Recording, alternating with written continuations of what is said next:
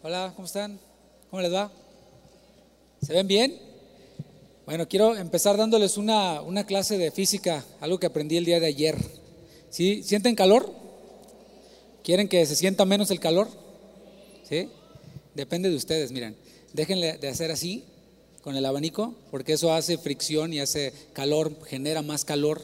Probemos eso, sin echar aire, y vamos a ver cómo, cómo no se calienta más este lugar. ¿Les parece? Si comenzamos así. Eso lo aprendí yo ayer, me lo enseñó el pastor, fíjate. Y ahí se los paso a costa. Así que vamos a probar, a ver qué tal, a ver, así sin, sin, sin soplarnos con el abanico para que no genere eso más calor. Y tiene sentido, ¿no? Tu cuerpo hace esto y se calienta más. Entonces, vamos a probar a ver qué tal. Ahora sí vamos a la palabra de Dios, Apocalipsis capítulo 22, versículo 12. Apocalipsis 22, verso 12.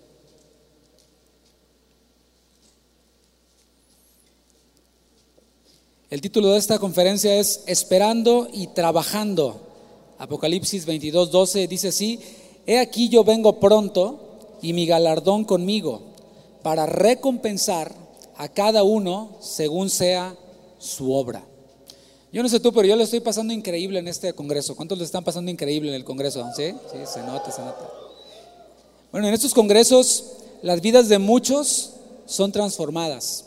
Platicábamos el otro día, o escuchaba más bien, yo estaba de metiche en la plática de, unos pastores y platicaban cómo en congresos de jóvenes sus vidas fueron tocadas. ¿No te parece increíble? O sea, que por primera vez allí las vidas de, estos pastores fueron tocadas por el Señor de tal manera que ahora están sirviéndole a Él como pastores de tiempo completo. Bueno, eso es una, una realidad. A mí me dio el Señor la oportunidad y la bendición de estar en el primer desafío juvenil hace algunos añitos. Algunos de ustedes todavía estaban en, en la iglesia infantil, estaban todavía con los niños. Para algunos es, este es su primer congreso. A ver, levanten la mano, ¿quién es este es su primer congreso, desafío juvenil? Mira cuántos. Wow, wow, dense un aplauso, por favor.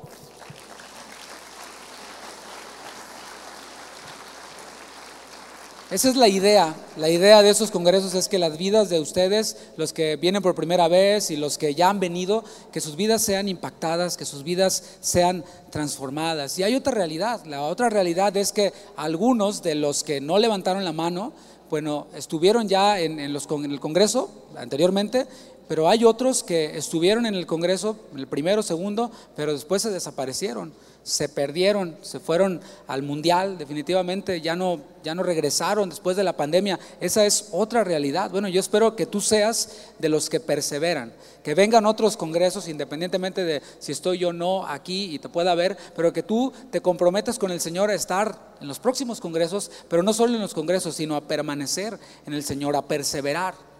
En este congreso hemos estado hablando acerca de la segunda venida de Cristo es uno de los temas más populares. Si tú haces una búsqueda de cuáles son los temas más populares entre, entre los cristianos, los que tienen más resultados en las búsquedas, te vas a encontrar con que el tema de la segunda venida, del arrebatamiento o del rapto, como también otros le llaman, es uno de los temas más populares. ¿Por qué? Bueno, porque se presta mucho para la especulación. Hemos escuchado cómo, bueno, algunos le han atribuido eh, el ser el anticristo a algún líder político, cada presidente que, que, aparece en los Estados Unidos ya le ponen que es el anticristo, etcétera. Es, es algo que, que genera de alguna manera interés se presta para el amarillismo. El tema de la marca de la bestia, yo soy de, una generación anterior, eh, pasadita, pero me tocó ver cómo cuando se empezó a popularizar lo de las tarjetas de crédito y ah, era la marca de la bestia, y cada avance tecnológico que ocurre se presta para que digan, no, esa es la marca de la bestia, la vacuna, eso ya es algo más, pues más, más reciente. ¿no? Sin embargo,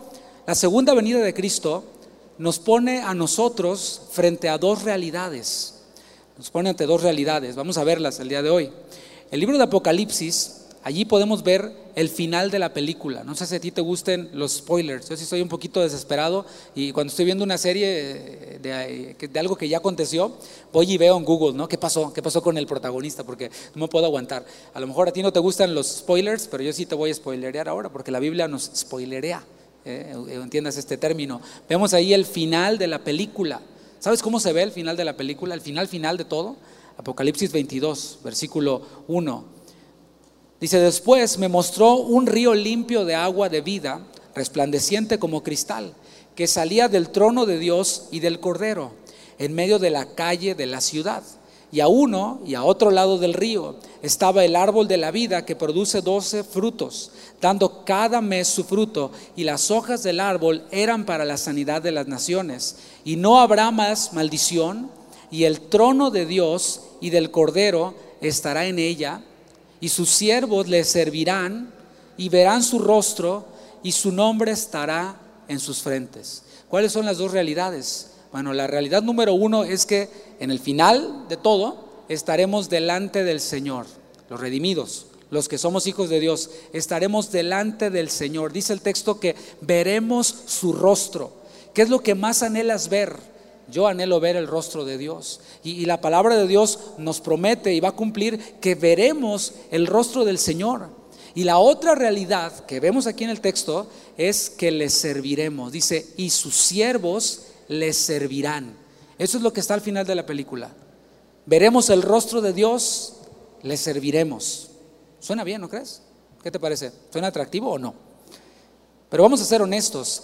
Si estamos dispuestos a ver el rostro del Señor en la eternidad, bueno, hay algunos que no están dispuestos a, a ver el rostro o a buscar el rostro de Dios aquí. Esa es, la, la, neta, la verdad. Algunos no están dispuestos a buscar el rostro de Dios aquí. Entonces, ¿cómo queremos pasar la eternidad viendo el rostro de Dios? Si no, no estamos dispuestos a servir al Señor aquí, bueno, ¿cómo queremos pasar la eternidad sirviéndole? Por esto estoy hablándote de estas dos realidades. A lo mejor tú dices, no, gracias, esto no es para mí. Bueno, hay muchos caminos que al hombre le parecen derechos, ¿no? Y como veíamos, hay solo dos destinos, es estar viendo el rostro de Dios o es el infierno. Algunos se van con esta idea de que el cielo, pues va, voy a tener PlayStation eterno, ¿no? Voy a tener una señal de internet eterna, una película eterna. Todo lo que más amo hacer lo voy a hacer ahí, pero eso que amas hacer, ¿sí? tiene que ser transformado con la palabra de Dios. De tal manera que nosotros vamos avanzando y que para nosotros estas dos realidades de que veremos el rostro de Dios, de que le serviremos, sean un anhelo para nosotros verdaderamente. Algo que me sorprende y desde que nos dieron el tema, el título del Congreso, empecé a reflexionarlo y, y es esto, cada vez veo a más jóvenes abandonando las iglesias cuando entran a la universidad. Y mira, sin querer queriendo hicimos ahorita un sondeo. Dije que cuántos era la primera vez que estaban en un congreso como este, Desafío Juvenil, y casi la mitad del auditorio, si no es que la mitad del auditorio levantó la mano. Porque puede ser esto que te estoy planteando, que algunos de los que estuvieron anteriormente fueron a la universidad, llegaron a, ser universitarios y definitivamente se, pues, se desatendieron de las cosas de Dios. A lo mejor se casaron, eso sería buena idea, ¿no? Y no quiero ponerlos a que piensen, ah, entonces voy a conseguir pareja, ¿no? En, este congreso. Pero muchos jóvenes cuando entran a la universidad abandonan el camino del Señor. Lo peor de todo es que algunos en las iglesias, hablando en general, estamos aceptando esa realidad estamos tomándolo como, bueno, es normal. O sea, los, chavos van a, la iglesia de niños, luego a los adolescentes, luego llegan a los jóvenes, se van a la universidad y ya no regresan. O ya regresan con dos divorcios, etcétera, etcétera, etcétera. ¿no? Entre la cristiandad estamos como aceptando esa realidad. Estamos aceptando algo que es común, lo estamos aceptando como algo normal. Es diferente. Que algo sea común, eso no establece una norma o una regla que deba de seguirse. Eso se está aceptando en muchos lugares. Y no solo eso, peor aún, en algunas iglesias lo están promoviendo con enseñanzas como eh, que más bien es un echaleganismo, ¿no? que más bien es como un desarrollo personal y lógrate y, y cumple tus sueños y emprende. No estoy diciendo que, que emprender esté mal, no estoy diciendo que ir a la universidad sea algo malo, no, no, no me malinterpretes, es parte de. El punto es de que algunos ponen eso como su meta, ponen eso como su objetivo. Ahora, el objetivo de esta enseñanza, como dije, no es motivarte a que dejes de estudiar. A lo mejor ya te sonaba atractiva la idea, ¿no? Ese no es el objetivo. El objetivo es que vivas a Cristo. El objetivo es que vivas por la fe y que desde allí, desde ese vivir a Cristo, vivir por la fe, tomes decisiones en tu vida, decisiones que pueden ser radicales. El Señor quiere desafiarte. Esto se llama desafío juvenil. Y el Señor quiere desafiarte. Por ejemplo, ¿a qué estarías dispuesto a renunciar para seguirle a Él? ¿A qué estarías dispuesto a renunciar para servirle a Él? ¿Eso no te parece que es un desafío?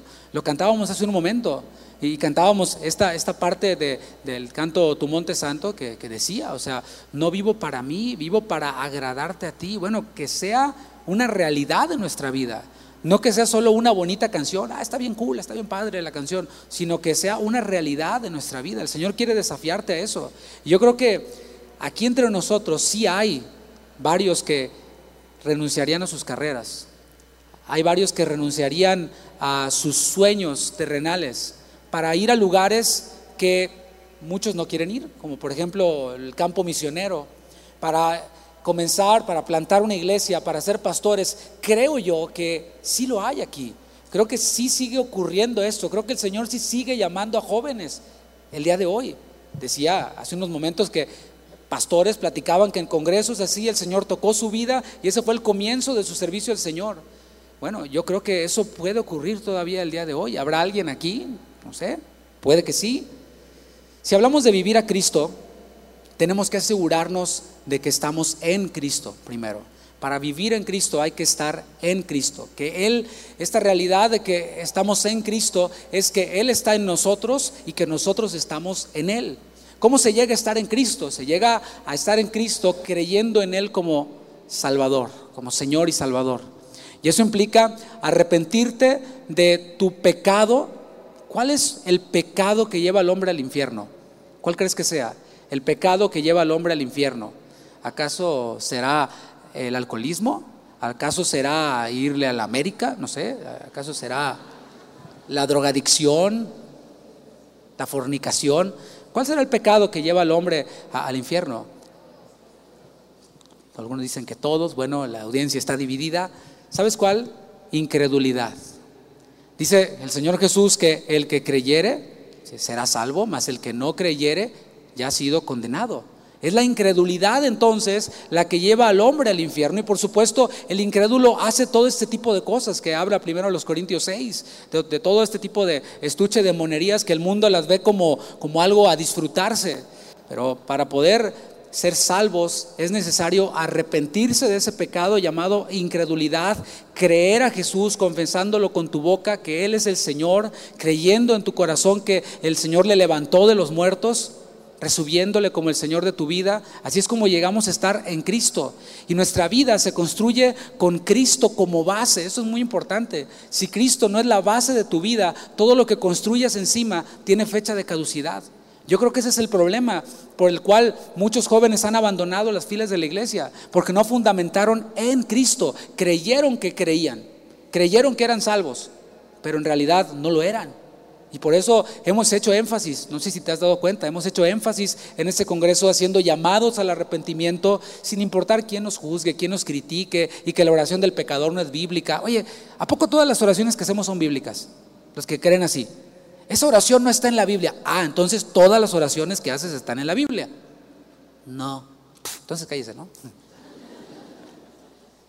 Hemos hecho énfasis en, en esta realidad que es la voluntad de Dios que Él quiere que todos los hombres vengan al conocimiento de Jesucristo. Y es necesario que desarrollemos nuestra vida cristiana con Cristo como base, como fundamento. Acompáñame primero a los Corintios capítulo 3. Primero los Corintios 3:10.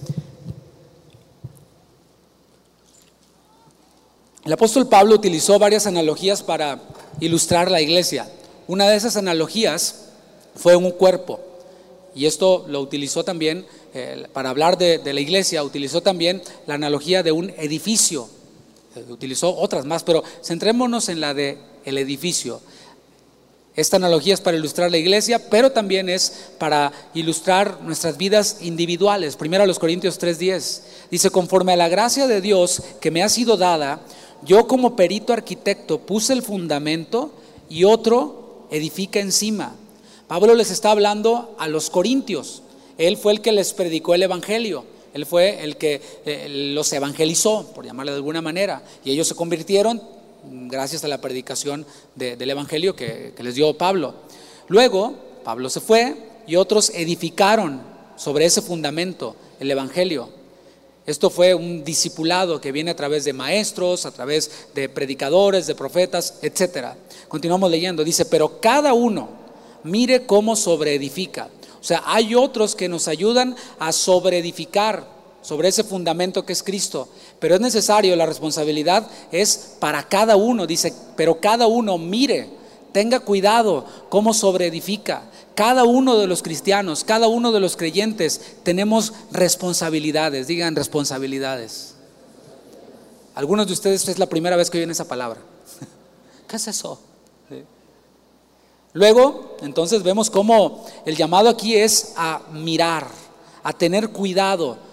¿Qué? ¿Cómo sobreedificamos? ¿Cómo sobreedificamos? Versículo 11, porque nadie puede poner otro fundamento que el que está puesto, el cual es, ¿quién? Dígalo. A ver que se oiga. Lo leo de nuevo. Porque nadie puede poner otro fundamento que el que está puesto, el cual es, ¿quién? Eso es, eso. Nuestra vida cristiana entonces tiene un comienzo, tiene un inicio, pero tiene también un desarrollo. Y en eso quiero centrarme por unos minutos para llegar al final de la película que ya conocemos y esta realidad de que Él, Él va a volver. Vivir a Cristo no es solo una frase bonita, un cliché, algo que puedes poner en, tu, en, un bumper sticker ¿no? y pegarlo ahí en, en, tu auto. Una frase que puede ser utilizada como una canción. ¿no? Vivir tiene que ver con nuestro estilo de vida, con lo que hacemos cotidianamente. En la Biblia, para la palabra andar se utiliza, eh, es la palabra peripateo en griego y significa todo aquello que rodea las actividades de alguien. Es todo el conjunto de actividades de, la vida individual. Mira lo que dice la palabra acerca de la vida de los cristianos en 2 Corintios capítulo 5. Nada más escúchalo. 2 Corintios 5, 7. Escucha esto. Dice la palabra de Dios. Porque por fe andamos, por fe vivimos, no por vista, no por los sentimientos, no por las emociones, no por las circunstancias, sino por fe. Nuestro estilo de vida se llama fe. Por vista es aquello que se muestra al ojo, es aquello que está ahí a la vista, enfrente. Significa algo aparente, algo que tiene una forma, algo exterior, eso es vista. Y nosotros los creyentes no andamos por las apariencias, no vivimos según la apariencia. Los incrédulos solo pueden guiarse así, solo pueden guiarse por lo externo, por lo aparente. Desean, persiguen las cosas materiales, quizás no las tienen y nunca las tengan, pero saben que existen eso que anhelan. Por ejemplo, anhelo tener un Audi, así deportivo. Bueno, sabes que existe el Audi porque lo has visto. Cuando fuiste a Andares, ahí, ahí viste el, Audi, ¿no? Ah, está padrísimo. Sabes que existe y algunos desean eso. Eso es su sueño, ese es su anhelo, sobre eso se mueven. ¿Y qué crees? Cuando reciben eso, no están satisfechos. Los incrédulos, los que no conocen a Cristo, viven por los sentimientos. Como están muertos espiritualmente, solo pueden apelar a aquello que sienten, a la parte del, alma, de las emociones.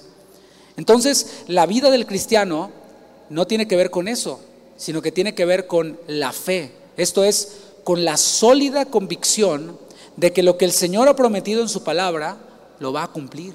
Eso es fe. Repito, es la sólida convicción de que lo que el Señor prometió en su palabra lo va a cumplir.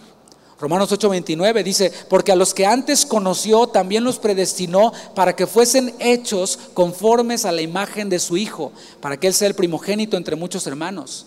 Filipenses 1:6 dice, estando persuadido de esto, que el que comenzó en vosotros la buena obra, la perfeccionará hasta el día de Jesucristo. Eso es lo que dice el Señor en su palabra. Dice que nos va a hacer a la imagen de su Hijo Jesucristo. Dice que Él va a perfeccionar esta obra que comenzó en nosotros hasta el final. ¿No le puedes dar un aplauso al Señor por eso? Es lo que dice su palabra.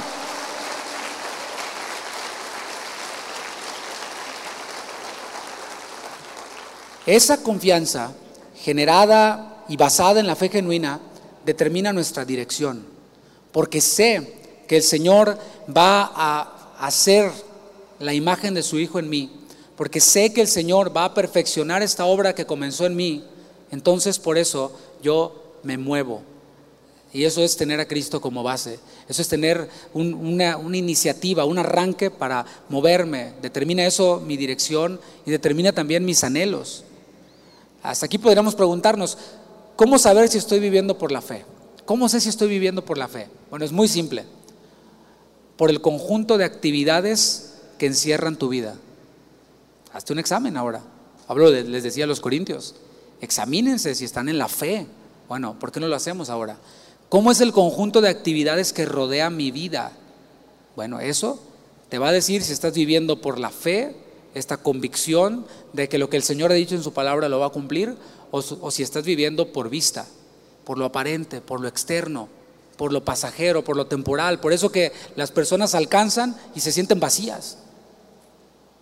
Vivir por la fe es desear estar con el Señor y a la vez desear estar aquí haciendo su voluntad. Son estas dos cosas. Esta, esta encrucijada en la que se encontraba el apóstol Pablo cuando le escribió a los filipenses, que decía, bueno, yo quisiera ya estar con el Señor, estoy listo para estar con el Señor y para verle cara a cara y todo eso, pero veía una necesidad y decía, está lo que yo anhelo y lo que es necesario. Y decía, yo elijo quedarme y seguir padeciendo y seguir sufriendo y seguir siendo encarcelado, etcétera, para que el evangelio pueda avanzar. Así que el fundamento de nuestra vida es Cristo y el material con el que edificamos encima de ese fundamento es Cristo también.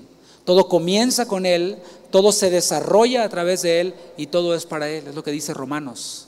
Dice su palabra, que de Él, por Él y para Él son todas las cosas, a Él sea la gloria. Si estamos esperando que el Señor vuelva, deseamos entonces que nos encuentre trabajando, lo veíamos anteriormente. Repito, si realmente esperamos que el Señor vuelva, deseamos que Él nos encuentre trabajando.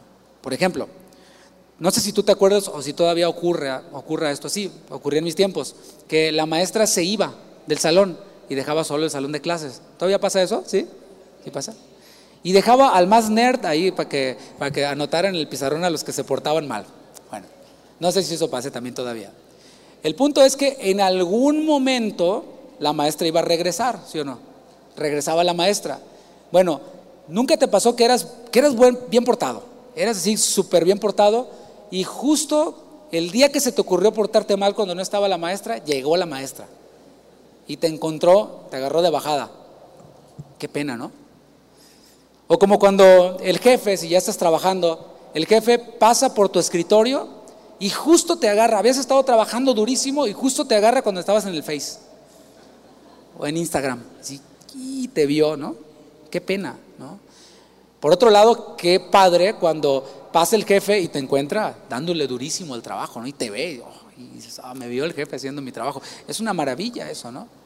Bueno, así mismo nosotros queremos que cuando el Señor venga, no nos agarre de bajada, sino que nos encuentre haciendo aquello para lo que Él nos creó, que nos encuentre ocupados en su obra, que nos encuentre haciendo el trabajo de su obra. Eso mismo le dice Pablo a los Corintios, en 2 los Corintios 5, 9. Dice, por tanto, procuramos también, o ausentes o presentes, serle agradables. ¿Qué es lo que está diciendo aquí?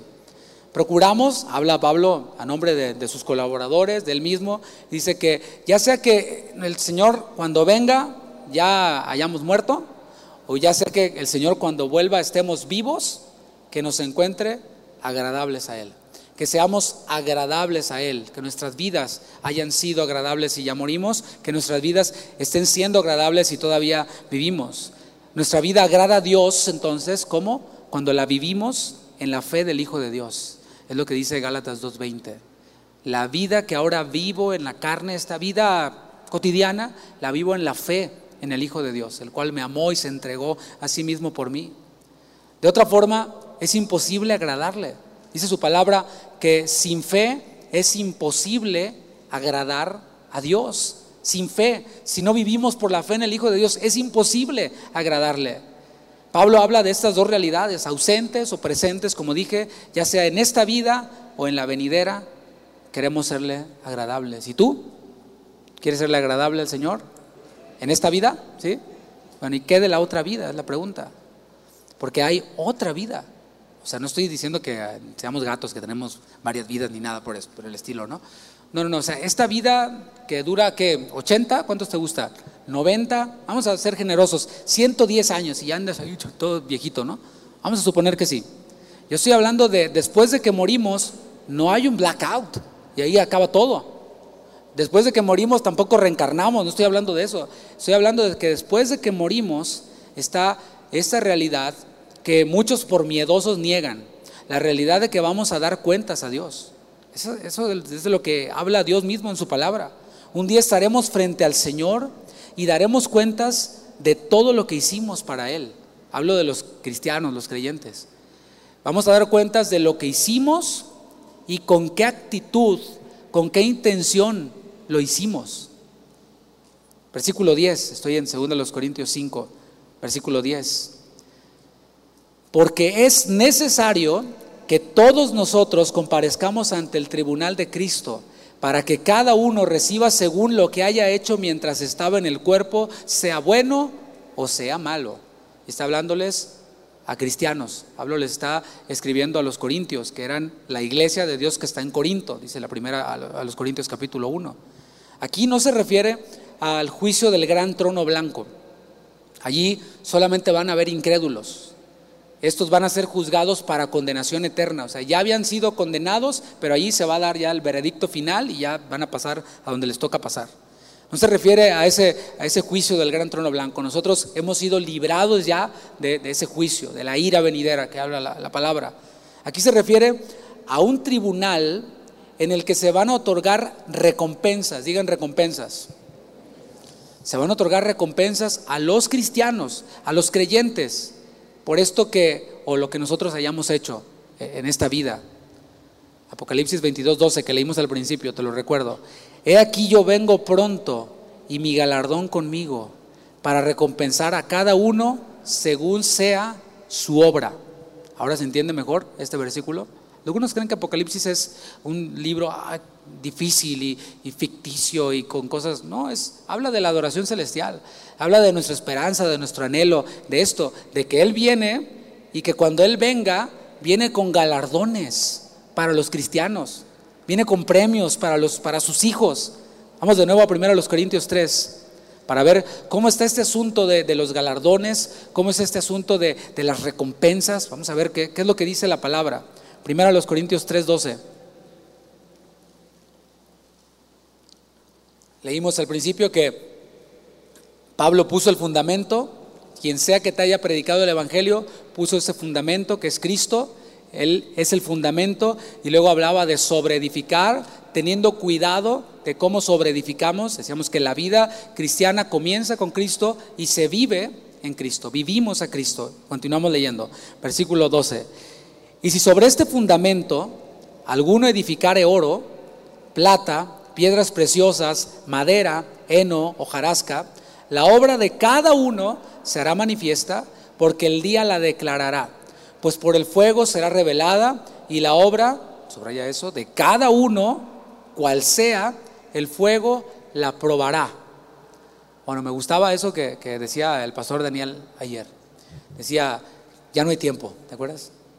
No, es que cuando ya yo me case y tenga mis hijos, no hay tiempo, no hay tiempo. Y aquí está hablando de aquel día en donde el Señor vendrá con su galardón. Y allí entonces dice, la obra de cada uno, cual sea, el fuego la probará. En el día del tribunal de Cristo, hice énfasis en esto, cada uno de los creyentes, por eso ayer decía que no podemos pretender usar el aceite de nuestros papás. No podemos pretender usar eh, el aceite de nuestros pastores o de tu amigo que es bien espiritual, que anda bien chido en las cosas de Dios. No, es individual. Cada uno hemos de dar cuentas al Señor. Cada uno vamos a poner delante del Señor, vamos a estar cara a cara con Él, delante del Señor vamos a poner todo lo que hicimos, todo lo que hicimos. Yo te pregunto, siendo bien honestos, ¿tú crees que al Señor le van a importar esas cosas terrenales que hayamos logrado? Que el Señor se va a impresionar, ¡ay, el Audi rojo lo conseguiste! ¡Wow! Por favor, Él es el, el creador del cielo y de la tierra. Él es el dueño del oro y de la plata. O sea, por el poder de su palabra fueron hechas todas las cosas y subsisten. ¿Nosotros le vamos a impresionar con eso? a lo mejor me quedé corto. No, no es un Audi, es un Ferrari y de oro, así como los que usan allá en Dubái los queques, ¿no? Eso no le va a impresionar al Señor, por supuesto. El trabajo que hicimos para su obra va a ser probado, va a pasar por el control de calidad del Señor. Las empresas, las fábricas tienen un control de calidad y cuando los productos que hacen no pasan ese control de calidad, lo desechan. Yo me quedé impresionado porque en algún momento, hace algunos años, fui a Memphis, Tennessee, en donde hacían, estaba la fábrica de las guitarras Gibson. Y pude ver cómo las hacían de cero las guitarras, estuve en la fábrica, yo estaba impresionadísimo, mi esposa estaba durmiéndose, terrible. Y yo estaba ahí con la boca abierta viendo cómo hacían las guitarras, pero hubo algo que me impresionó mucho, que ya cuando llegaba al, punto final, ya las habían pintado, ya las todo, y las tocaba alguien, un experto por supuesto, y si no pasaba los estándares de calidad de Gibson, yo decía, las ponen en rebaja, en clearance, ¿no? No, pues ¿dónde estaban para ir a comprar? No, las destruían ahí mismo, las hacían pedacitos, porque no pasaban el control de calidad. Bueno, cuando estemos delante del Señor, todo lo que hicimos va a ser puesto delante de Él, va a pasar el control de calidad del Señor. En el versículo 12 hay diversos tipos de materiales. Los primeros materiales, velos ahí conmigo, son oro, plata, piedras preciosas. Oro, plata, piedras preciosas. Son lo que cualquier chica quisiera tener así como en un, collar, ¿no? O en, en una pulsera, qué sé yo. Estos son materiales capaces de soportar el fuego. El oro no se quema fácilmente, ni la plata, ni las piedras preciosas. Son materiales resistentes, pero también son materiales valiosos, muy valiosos y costosos. Los otros tres materiales que vemos ahí en el texto son madera, heno y hojarasca. Esos materiales son altamente inflamables. Si tú pones fuego, se prenden rápidamente, muy fácilmente. En Estados Unidos las casas están hechas de toda una estructura de madera y luego se pone tabla roca y bueno, con cualquier fueguito se hace un terrible incendio, a diferencia de acá es un poco más difícil que, ocurra eso. Son altamente flamables, entonces la madera, el heno y la hojarasca. Y tal vez se ven bonitos, o sea, está padre la estructura, pero se queman fácilmente, no aguantan mucho. Y a comparación del oro, en comparación del oro, la madera tiene un valor mucho más, más bajo, un costo más bajo. Déjame te explico lo que esto quiere decir. En aquel día, Vamos a estar delante del Señor, esto lo he dicho. Vamos a poner todo lo que hicimos después de que nos convertimos, toda nuestra vida, todo, todo, todo, todo, lo vamos a poner delante de Él. Entre todas esas cosas que vamos a poner delante de Él, van a haber algunas que son valiosas para Dios, ¿eh? cosas valiosas para Dios, y otras que fueron valiosas o son valiosas para los hombres, pero no para Dios. ¿Sí, ¿Sí cachas eso? Que hay cosas que para los hombres son muy valiosas, pero para Dios no. O sea, Jesús dijo, no se hagan tesoros en la tierra, porque allí la polilla y el orín lo corrompen, los ladrones lo hurtan, lo minan, se devalúa, etc. En cambio, dijo el Señor Jesús, hagan tesoros en los cielos. Eso nos habla de, la, tabla de valores de Dios. Eh, para el Señor hay cosas terrenales que no significa nada. Y ahí vamos a poner esas cosas, todo, lo que es valioso para Dios y lo que no es valioso para Dios, aunque haya sido valioso para los hombres. Entonces, los ojos del Señor, ponte esta escena en la mente, ¿eh? yo sé que no batallas para imaginarte. Los ojos del Señor, dice la palabra que son como llama de fuego. Los ojos del Señor, como llama de fuego, van a mirar esas cosas que nosotros hicimos después de que nos convertimos y ese fuego de la mirada del Señor va a ser expuesto y van a permanecer algunas cosas, pero otras no. Dice el versículo 14, si permaneciere la obra de alguno que sobreedificó, recibirá recompensa. Hay cristianos que se convierten pero nunca sobreedifican, nunca hacen nada. Ellos dicen, soy cristiano de banca, o como hemos aprendido, soy cristiano mundano, cristiano anticristo. Todo esto que, que ya hemos aprendido viene a reforzarse ahora, ¿no? ¿Cómo? Pues nunca, porque dice, la obra de alguno que sobreedificó recibirá recompensa. Si permaneciera la obra de alguno que sobreedificó. O sea que hay algunos que no sobreedificaron. Hay algunos que no sobreedifican. Nada más tienen el puro fundamento. Vivir a Cristo trae consigo satisfacción. Vivir a Cristo trae consigo recompensas en esta vida, en esta tierra. Esto yo te lo puedo garantizar. No quiero centrarte únicamente en una esperanza que está lejana. No, no, en esta vida, en esta tierra, vivir a Cristo trae consigo recompensas. Nos libra de, muchos dolores de cabeza. Nos libra de muchos problemas. Yo pudiera platicarte cómo era mi vida, nuestra vida, de, mi esposa y mía, antes de, comprometernos con el Señor, antes de vivir a Cristo. Y te puedo decir, no lo cambio por nada. A lo que yo haya renunciado, no lo cambio por absolutamente nada. Vale la pena vivir a Cristo. Trae recompensas en esta tierra. Sin embargo, ¿no te parece maravilloso que el Señor que nos salvó por gracia, no por obras, por gracia, nos da además el privilegio de trabajar para Él? Dice la palabra de, ser colaboradores con Él. ¿No lo habías pensado? ay, me gustaría trabajar en tal o cual compañía, que es la mejor, cuál quieres Google, o no sé. Sería, sería, un privilegio trabajar allí porque ay, están bien padres las oficinas y, y, tienen hasta PlayStation para el break y te puedes dormir cuando quieras, hay una cama ahí maravillosa. No, no es el cielo, ¿eh? son las oficinas de Google. Imagínate el privilegio de trabajar para el Señor, de ser sus colaboradores y que encima de eso el Señor nos dé recompensas es, maravilloso. Va a haber recompensa para aquel que vivió a Cristo, para aquel que trabajó para Cristo, para aquel que lo hizo con la motivación correcta. Y también está la otra parte, versículo 15. Vamos ahí. Si la obra de algunos se quemare, él sufrirá pérdida. Si bien él mismo será salvo, aunque así como por fuego.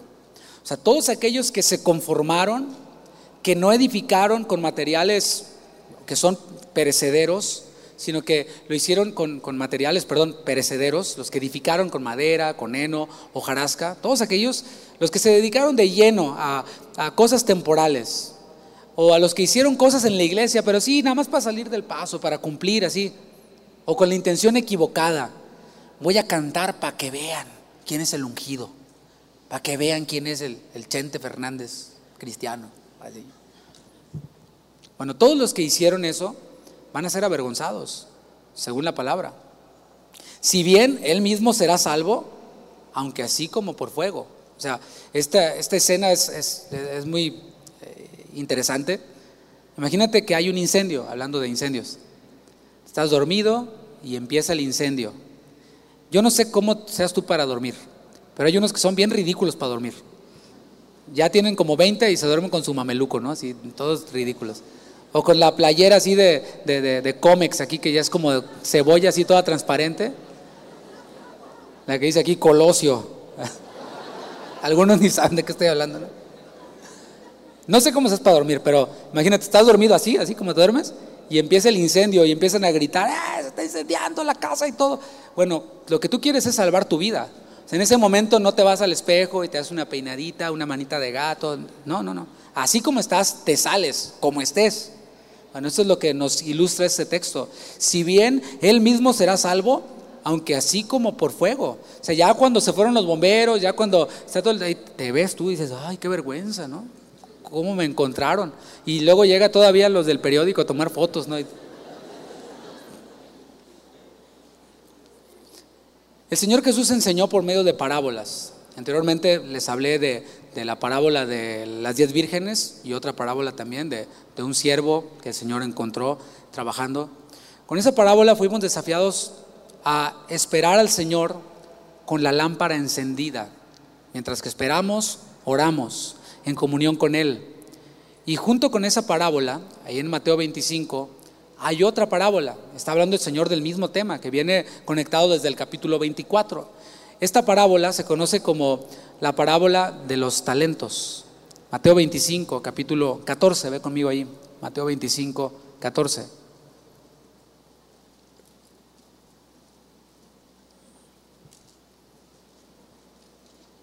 Porque el reino de los cielos es como un hombre que yéndose lejos, llamó a sus siervos y les entregó sus bienes. Aquí está representando claramente al Señor, ¿verdad? A uno dio cinco talentos y a otro dos y a otro uno. A cada uno conforme a su capacidad. y luego se fue lejos. Bueno, ¿qué, es un talento? Un talento no es tu, amigo que es medio, medio lento así, no, no, talento no. Un talento era una unidad monetaria, era una moneda. Es lo que le tomaría a un peón ordinario ganar en 16 años, o sea, si era una lana. A un peón ordinario le costarían 16 años ganar un talento. Convertido a dólares, tomando en cuenta un salario, vamos a ponerlo de 100 dólares al día, un talento sería igual a 600 mil dólares. Si es una lana, ¿no? Versículo 16. Y el que había recibido cinco talentos fue y negoció con ellos y ganó otros cinco talentos. O sea, recibió 3 millones de dólares y entregó 6 millones de dólares. Versículo 17. Asimismo, el que había recibido dos, ganó también otros dos. O sea, recibió un millón doscientos mil y entregó dos millones cuatrocientos mil. 18. Pero el que había recibido uno fue y cavó en la tierra y escondió el dinero de su señor. Escondió los 600 mil ahí. Después de mucho tiempo, vino el señor de aquellos siervos y arregló cuentas con ellos. Y llegando el que había recibido cinco talentos, trajo otros cinco talentos, diciendo, Señor, cinco talentos me entregaste, aquí tienes, he ganado otros cinco talentos sobre ellos. Y su Señor le dijo, bien, buen siervo y fiel, sobre poco has sido fiel, sobre mucho te pondré. Entra en el gozo de tu Señor. Llegando también el que había recibido dos talentos, dijo, Señor, dos talentos me entregaste, aquí tienes, he ganado otros dos talentos sobre ellos. Su Señor le dijo, bien, buen siervo y fiel, sobre poco has sido fiel, sobre mucho te pondré. Entra en el gozo de tu Señor. ¿Qué podemos ver aquí? A estos dos primeros siervos que trabajaron, digan, trabajaron, le chambearon. Y, el trabajo trae su, su recompensa. Trabajaron y ganaron. Ahora, no hay mucho mérito en eso, ¿verdad? O sea, si es siervo, se supone que debe estar trabajando. Es, muy simple. Se supone que un siervo trabaja y el Señor Jesús lo dejó claro cuando dijo, ¿quién de vosotros teniendo un siervo que ara o apacienta ganado, al volver él del campo, luego le dice, pásale, siéntate a la mesa? No le dice más bien, prepárame la cena, o sea, sigue chambeando, estás de turno, ciñete y sírveme hasta que haya comido y bebido. Después de esto, comes y bebes tú. ¿Acaso da gracias al siervo por lo que hizo, por lo que se le había mandado? Pienso que no, dice el Señor. Así también vosotros, cuando hayáis hecho todo lo que os ha sido ordenado, decid, siervos inútiles somos, porque lo que debíamos hacer, hicimos. Leí Lucas 17, del 7 al 10. O sea, los siervos recibieron talentos y ellos hicieron lo que les tocaba hacer, que era trabajar y era ganar. Volviendo con la parábola en, Mateo 25. Ahora el versículo 24. Dice, pero llegando también el que había recibido un talento, dijo, Señor, te conocía que eres hombre duro, que ciegas donde no sembraste y recoges donde no esparciste. Mira nada más. Este siervo hizo justo lo que hacen aquellos que no se quieren arrepentir cuando son encontrados en su en sus fechorías. ¿Qué hacen? Culpan a otros. Es lo que hacen. Y eso no es nada nuevo. Desde el Edén vemos cómo la mujer le echó la culpa a la serpiente. Primero Adán le echó la culpa a la mujer. La mujer le echó la culpa a la serpiente. Y la serpiente, ¿qué onda, no? ¿Qué, qué mala onda, hijo. Eso es, es, la, es lo que está en nuestra naturaleza pecaminosa, culpar a otros. Espero que tú no seas así. Y está el, hombre que cae en adulterio y que dice, pues es que ella se me ofreció. ¿Y a quién le dan pan que llore? ¿Verdad? O aquellos que, que caen y dicen, no, es que yo soy víctima de las circunstancias. Yo soy así porque es que mis papás me trataron así. Yo soy así porque es que no tuve oportunidades. Yo soy así por esto. Excusas, excusas, excusas. Y la psicología se encarga de, fortalecer esa idea. Y esto es lo que vemos aquí, a este, a este siervo culpando a su Señor por su negligencia. Es que tú eres duro, Señor. Por eso no hice lo que debía de hacer. Porque yo sabía que eres muy duro y como que me traumé. Si lo ves, si ves el texto, si ves la parábola, el Señor de estos siervos no era duro. Yo más bien veo que era generoso, porque puso sobre ellos mucho dinero.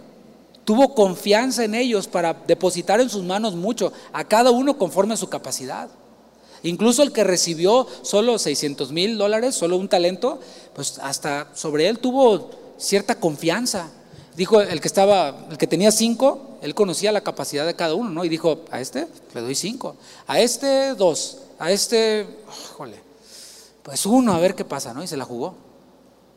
Pero no era alguien duro, era alguien generoso, alguien que estaba dándole oportunidad a alguien que seguramente ya pintaba como, como negligente.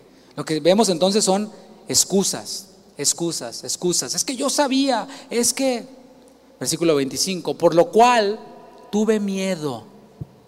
Esta palabra es la palabra fobeo, que significa hacer huir. O sea, en realidad estamos viendo a alguien que fue cobarde. Desde el momento en el que está culpando a su Señor por su negligencia, está demostrando su cobardía. Fue cobarde, fue negligente, eso fue.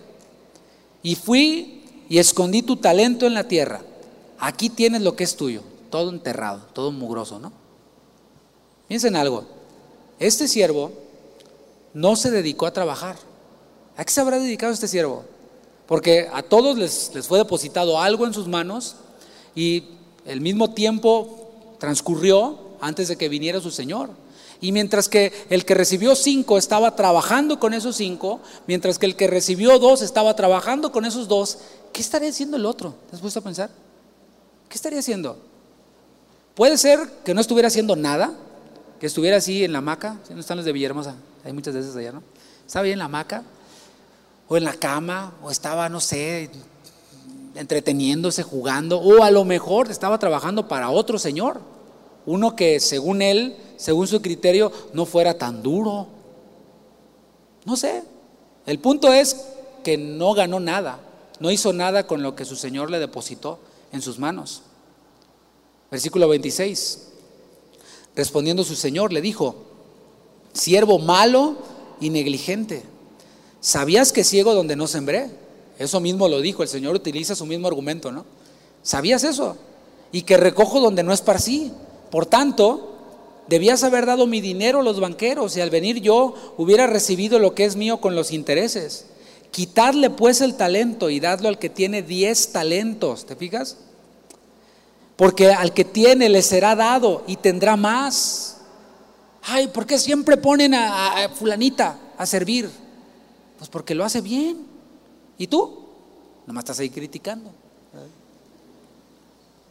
Y, al que tiene, dice la palabra, le será dado y tendrá más. Y al que no tiene, aún lo que tiene, le será quitado. Y al siervo inútil, ¿cómo dice? Al siervo inútil, no le digas al que está a tu lado, ¿eh? echadle en las tinieblas de afuera. Allí será el lloro y el crujir de dientes. Creo que es, la, parábola se explica sola. O ese era el propósito. Ya la parábola misma estaba, estaba planteando una, una verdad espiritual profunda. Así que no hace falta que yo me meta mucho y me ponga a interpretar o sobreinterpretar. Es muy simple. Esto nos lleva de nuevo la realidad de que Cristo viene. Así como este Señor que repartió talentos a sus siervos, el Señor viene. La pregunta es ahora, ¿estás preparado para entregarle cuentas? O sea, va a venir el Señor y te va a encontrar orando, en comunión con Él. Gloria a Dios, qué bueno. Pero viene esta otra parte ahora, de viviendo a Cristo como fundamento, trabajar para Él en su obra, ser un colaborador de Él en su obra. ¿Por qué? Porque le vamos a entregar cuentas. ¿Qué cuentas le vamos a entregar? ¿Estás sirviendo al Señor, joven? ¿Te gustaría servir al Señor? Pregunté, ¿eh? es para que respondieran. ¿Estás sirviendo al Señor? ¿Te gustaría servir al Señor si no lo estás haciendo? escuchen pastores, ¿eh? La comunión genuina con Dios siempre nos va a guiar a hacer su voluntad. Si nosotros estamos realmente esperando y orando, desde ahí vamos a ser dirigidos a hacer su voluntad, porque la conocemos. Porque como le conocemos a Él, hemos pasado tiempo con Él, sabemos lo que le gusta y evitamos lo que le ofende. Todos, todos estamos llamados a dar fruto, los creyentes. Es lo que dijo Jesús y lo cantábamos hace rato. Quiero vivir para tu gloria, que todo lo que soy te adore a ti. Jesús dijo que es necesario que nosotros llevemos fruto, que llevemos mucho fruto, más fruto. Y esto dentro de la iglesia o fuera de la iglesia. Todos tenemos un lugar en la obra de Dios porque Dios está obrando. Está obrando entre nosotros dentro de la iglesia, pero está obrando también fuera de la iglesia. Sin embargo, siempre va a referir o va a requerir, perdón, de nosotros esfuerzo. Siempre va a requerir de nosotros dedicación.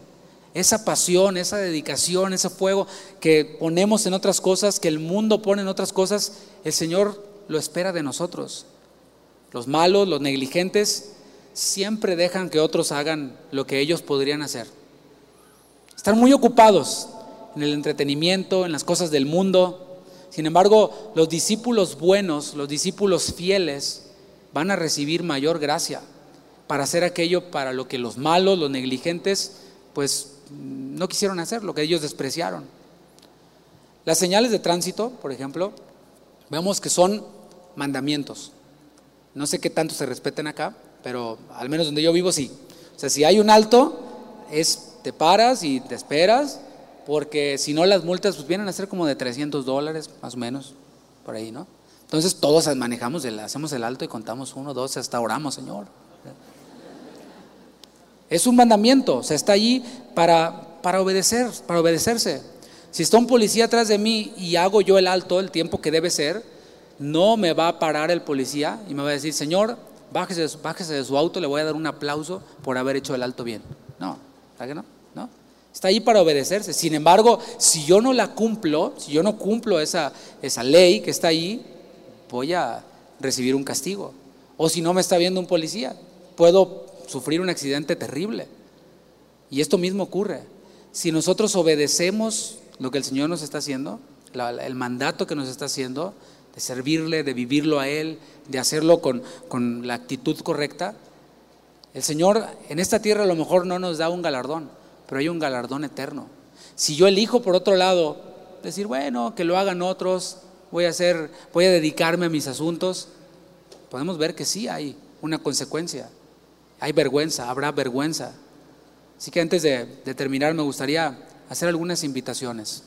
Primero, nuevamente, el Señor sigue extendiendo esta invitación para los que no han creído en Él, para los que no le han recibido como su Salvador, como su Señor. Cree en Él si no lo has hecho. Y te voy a dejar allí para que lo medites, para que lo reflexiones, porque piensas, a lo mejor sí soy, pero no soy. Bueno, si no estás seguro, lo más seguro es que no seas hijo de Dios. Porque dice su palabra que el Espíritu Santo le da testimonio a nuestro espíritu de que somos hijos de Dios. Si no hay esa convicción, entonces su espíritu no está en nosotros. Y es necesario que, que nos arrepintamos. Hay la oportunidad en este momento. El otro llamado, la otra invitación para terminar es para que tengas comunión con el Señor. Es gratis. Si nos gustan las cosas gratis, es gratis. Lo podemos hacer en cualquier momento en nuestra habitación, en el camino, podemos cerrar nuestros ojos o hasta con nuestros ojos abiertos estar en esa actitud de oración y hablar con Él mientras te bañas, en todo momento poder tener comunión con Él. Y la última, joven, es a servirle a Él, a servir al Señor. Esos tres mandatos tienen una recompensa eterna, una recompensa incomparable para aquel que los obedece, pero para el que los ignora les espera una gran ruina. Si nosotros vivimos considerando que Cristo va a venir, vamos a tener una vida espiritual fructífera, una, vida espiritual activa, no estéril, no sin fruto. Y, mi invitación el día de hoy es para que le dediques tu juventud al Señor. Yo sé que, esperas casarte. ¿Cuántos esperan casarse? Yo sé que sí, ya todos están ahí.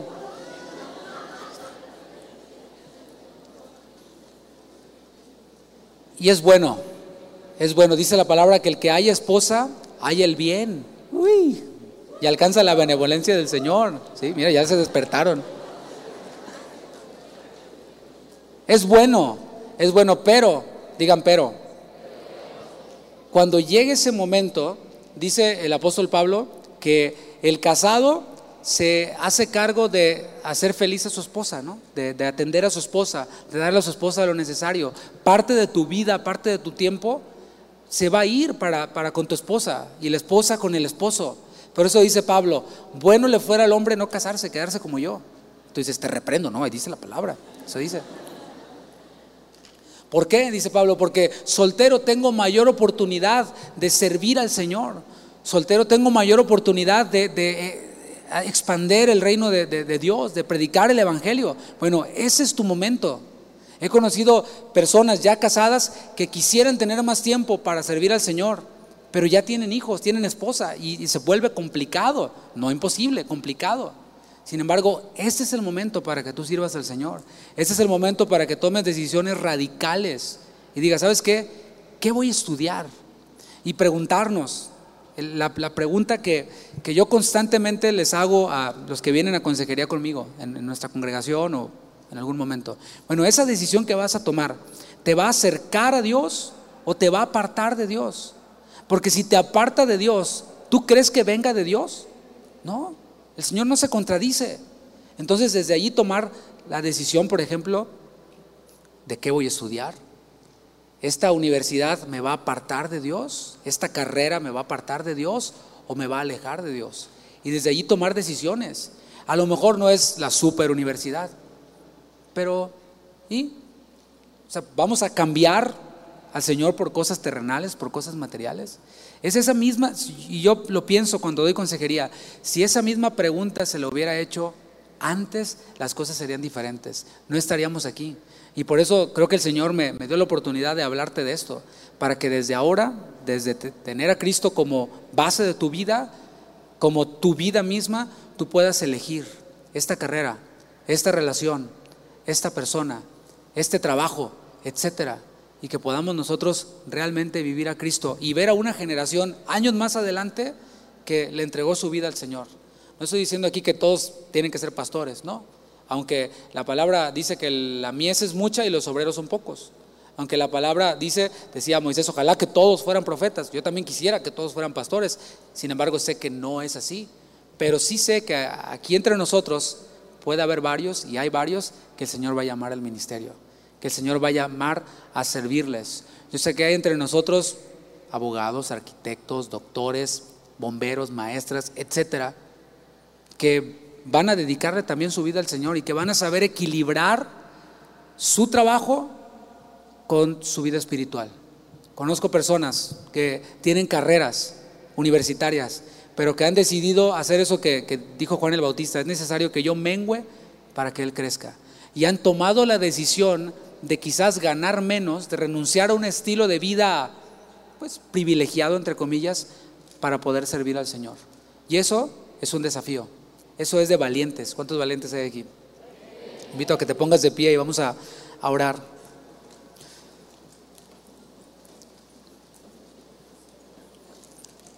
Señor, aquí estamos, delante de ti.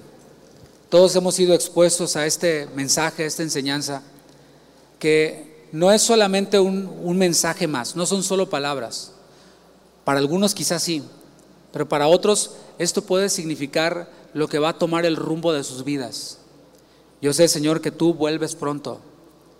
Y mientras que tú vuelves, queremos que nos encuentres esperando y trabajando en tu obra.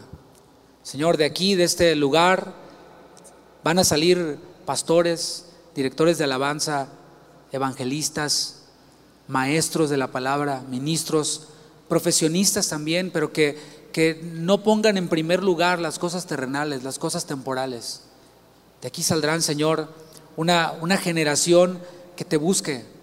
En medio de esta generación que, que, está casándose y dándose en casamiento, en medio de esa generación que aún las mismas iglesias ponen esto en los jóvenes, nosotros queremos ir en contra de la corriente y poner en la juventud, en sus corazones, poner este deseo de servirte con todas sus fuerzas, de dedicarte su juventud a ti, en lo que sea. Quizás algunos no lleguen ya a comenzar a servir en su iglesia, pero lleguen a capacitarse, a prepararse para poder ministrar, para poder servir en lo que tú les llames, Señor. El Señor está, está llamando a algunos aquí. para servirle. No te resistas. Te lo puedo decir por experiencia propia. Vale la pena. No hay ninguna carrera o éxito o fama que valga la pena más que servir al Señor. Y esto no es para todos, servir al Señor. Estoy hablando en el ministerio pastoral. No es una decisión a la ligera, es, es un llamado de Dios. Y yo sé que aquí hay algunos que el Señor les ha llamado al pastorado. Si ese es tu caso, puedes levantar tu mano, me gustaría orar por ti. Si tú tienes la convicción de que el Señor te llamó al pastorado, y hablo entre los jóvenes, ¿sí? veo algunas manos levantadas. Y qué bueno que lo pienses, porque nuevamente no es una decisión a la ligera. El Señor tiene un tiempo, el Señor hace el llamado y al que llama, Él capacita. Y me gustaría orar por ti. Señor, mira esas manos levantadas. Señor, hay todavía mucho por hacer y siempre habrá mucho por hacer. Señor, tú llamas a algunos para que te sirvan en este ministerio pastoral, a otros en otros ministerios, pero específicamente por esto. Yo te pido por estas manos que se levantaron que tú estés con ellos como prometiste estarlo. Que esta palabra y la respuesta a esta palabra sea respaldada por ti, para que ellos recuerden el día en el cual escucharon esto y que salgamos de aquí y que salgan de aquí ellos también desafiados a darte respuestas, no a claudicar entre varios pensamientos, sino a poder dedicarse prepararse para aquello por lo cual tú les llamaste. Y cuando llegue el tiempo, que Señor sea algo maravilloso, algo que ellos puedan disfrutar. A pesar de las pruebas, de las aflicciones que trae consigo el ministerio, que puedan disfrutarlo, que puedan gozarse, hacerlo con gozo. Y para aquellos, Señor, que, que no levantaron sus manos, te pido, Padre, que también traigas a sus vidas esa paz que viene contigo. El propósito de esa enseñanza no es traer carga a nadie, sino más bien motivarles para dedicar sus vidas a Cristo hagan lo que hagan, se dediquen a lo que se dediquen, que vivamos para tu gloria. En el nombre de Jesús. Gracias, Señor. Pues dale un fuerte aplauso al Señor.